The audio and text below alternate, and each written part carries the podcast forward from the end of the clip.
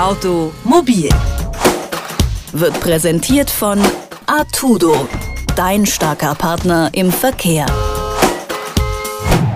Hin und wieder mal ein Joint, das ist vor allem für junge Erwachsene in Deutschland mittlerweile Normalität. Der Besitz von geringfügigen Mengen wird in der Regel auch nicht strafrechtlich verfolgt.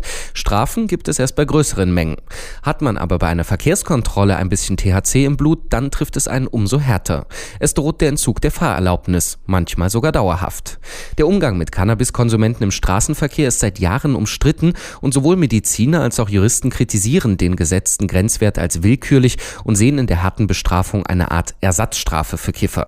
Um den Streit rund um Cannabis im Straßenverkehr einmal besser einordnen zu können, sprechen wir mit Frank Hecker. Er ist Anwalt für Verkehrsrecht und Mitglied des geschäftsführenden Ausschusses der Arbeitsgemeinschaft Verkehrsrecht beim Deutschen Anwaltsverein. Schönen guten Tag. Ja, guten Tag. Ja, vielleicht damit man das erstmal ein bisschen einordnen kann. Ähm, die Wirkung von Joints, die ist ja relativ schnell wieder verflogen, aber THC ja länger nachweisbar. Ab welchem Wert kommt man denn ein Problem bei Verkehrskontrollen? Also ab einem Nanogramm THC nicht das Abbauprodukt, sondern das aktive THC, wird schon ein abstraktes Gefährdungsdelikt angenommen. Das bedeutet, ab da besteht schon die Möglichkeit, dass man für seine Fahrt unter Drogeneinfluss geahndet wird.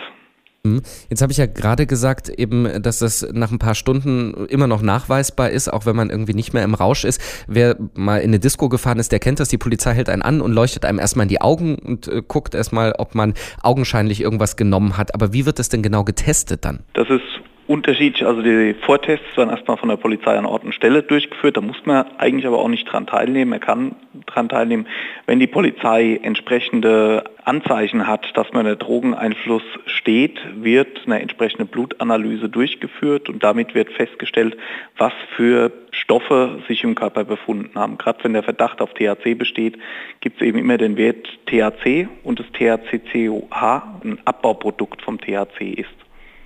Jetzt habe ich ja eingangs schon erwähnt, äh, diese ja umstrittene Strafe, dass man ähm, die Fahrerlaubnis entzogen bekommt, sogar dauerhaft. Wie groß ist denn die Gefahr, wenn man erwischt wird, dass einem sowas droht? Hoch.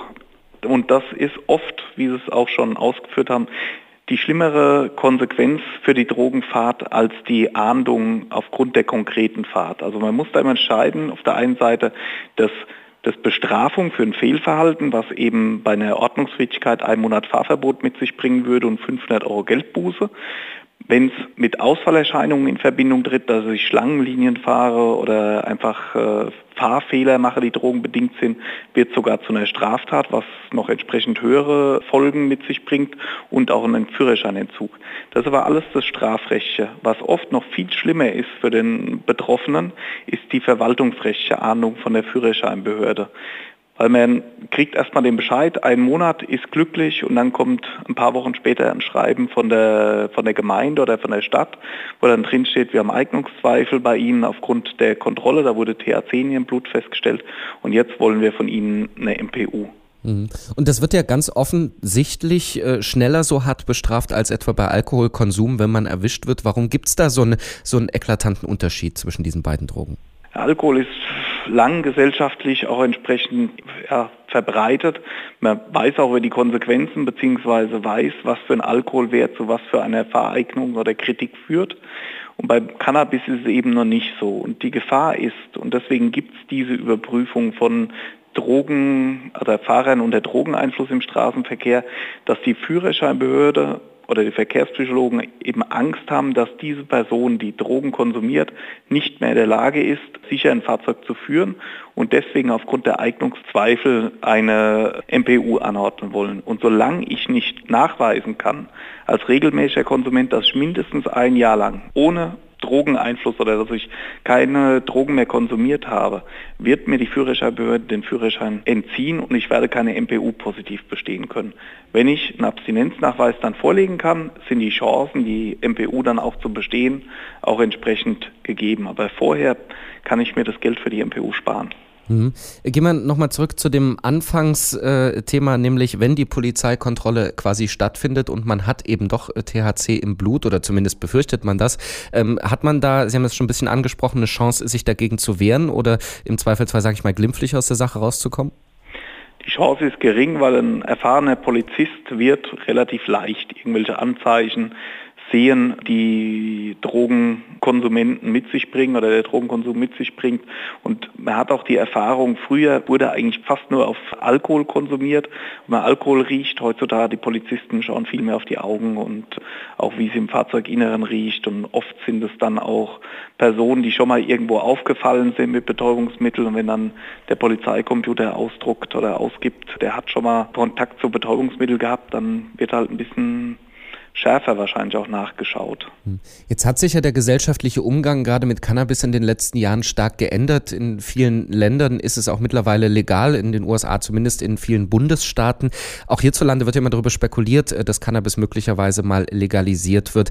Gesetzt dem Fall, das kommt so, muss sich dann auch der gesetzliche Umgang eben mit den Konsumenten ändern in Bezug auf den Straßenverkehr? Ich könnte mir es vorstellen, aber das ist in eine Glaskugel geschaut. Also ich habe auch die Erfahrung oder sehe es bei vielen wissenschaftlichen Studien oder auch äh, Rechtsmedizinern, die nicht mehr die, die große Warnung, ohne das bagatellisieren zu wollen, aber die jetzt nicht mehr die hohe Gefahr davon äh, sehen. Deswegen könnte ich mir vorstellen, dass wenn eine Legalisierung in der Gesellschaft stattfindet, auch im äh, Fahrerlaubnisrecht, dass nochmal alles ein bisschen überdacht wird und vielleicht gibt es dann auch weitere Erkenntnisse, ab was für ein Wert es gefährlich ist, im Straßenverkehr teilzunehmen, ab was für ein Dauerwert, also das Abbauprodukt, eine entsprechende Suchterkrankung nachgewiesen wird. Da muss man einfach schauen, was die Zukunft bringt. Aber im Moment sehe ich es noch nicht. Cannabiskonsum und Straßenverkehr, wenn das zusammenkommt, dann kann es schnell bitter für die Teilnehmer werden, denn dann droht unter anderem der dauerhafte Entzug der Fahrerlaubnis. Woran das liegt und ob sich das auch möglicherweise ändert in Zukunft, das haben wir mit Frank Hecker vom Anwaltsverein besprochen und ich sage vielen Dank dafür. Ja, ich bedanke mich auch bei Ihnen. Vielen Dank. Automobil wird präsentiert von Artudo, dein starker Partner im Verkehr.